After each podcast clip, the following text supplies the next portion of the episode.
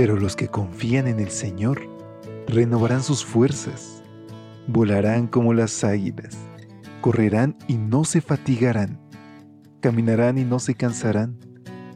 Mantengamos pues firme la esperanza que profesamos, porque fiel es el que hizo la promesa. Bienvenidos a esta serie de devocionales para adultos. Yo estoy contigo. Promesas bíblicas para vivir confiado.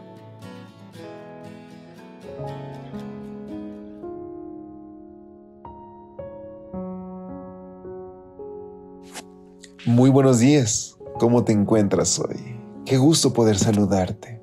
Agradecemos a Dios porque, a pesar de distintas situaciones que pasan en el mundo, hoy podemos escucharnos a la distancia y compartir este momento de oración juntos.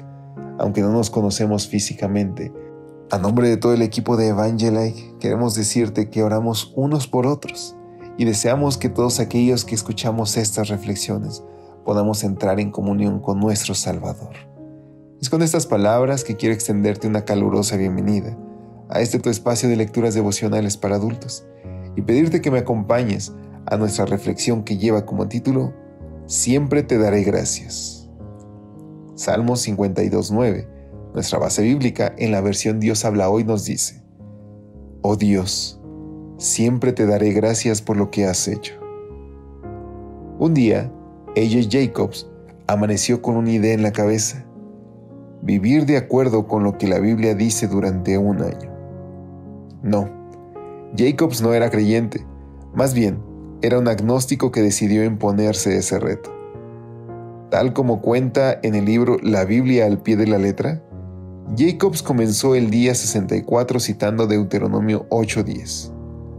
Pero una vez que hayan comido y queden satisfechos, no se olviden de dar gracias a Dios por tan excelente tierra. Ese día se propuso vivir como una persona agradecida. Así que cuando comió su pan de pita con humus, expresó su gratitud al Señor, pero además dio gracias por el granjero que cultivó los garbanzos utilizados para ese humus, y por los camioneros que lo transportaron al almacén, por la anciana italiana que me vendió el humus. Más adelante, comenta que las oraciones para dar gracias le recuerdan que los alimentos no nacen por generación espontánea en una nevera. Hacen que me sienta más conectado, más agradecido, más asentado en la tierra, más consciente del lugar que ocupo en el complejo ciclo del humus. En resumen, me ayudan a salirme fuera de mi cráneo obsesionado conmigo mismo. El ejemplo de Jacobs debería darnos la suficiente motivación para hacer de este y de todos los días un día de gratitud a Dios por los detalles más sencillos de la vida. Digamos como el salmista, gracias te damos Dios, gracias te damos. El dar gracias nos hace entender que dependemos por completo de nuestro Padre Celestial. De hecho, la gratitud forma parte de los hábitos espirituales que definen nuestra vida cristiana. Primera de Tesalonicenses 5:18 dice, Den gracias a Dios por todo porque esto es lo que Él quiere de ustedes como creyentes en Cristo Jesús.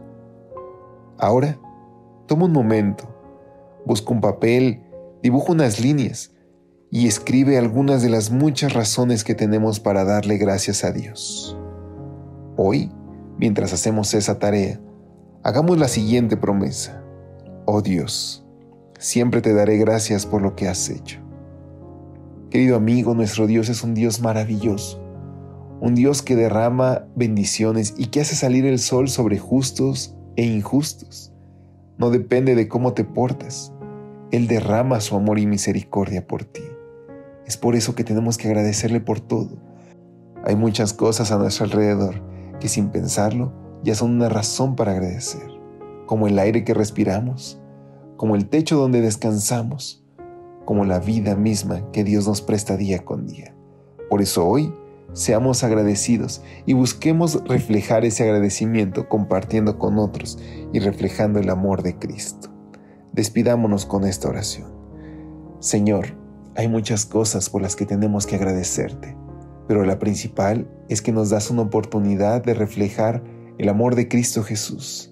reflejar el amor de aquel que dio su vida por darnos una oportunidad. Por eso, Señor, hoy te entregamos nuestra vida. Tómanos en tus manos. Ayúdanos a reflejar tu amor en el nombre de Jesús. Amén. Dios te bendiga. Hasta pronto. Gracias por acompañarnos. Te esperamos mañana. Te recordamos que nos encontramos en redes sociales. Estamos en Facebook, Twitter e Instagram como Ministerio Evangelite. Y también puedes visitar nuestro sitio web www.evangelite.com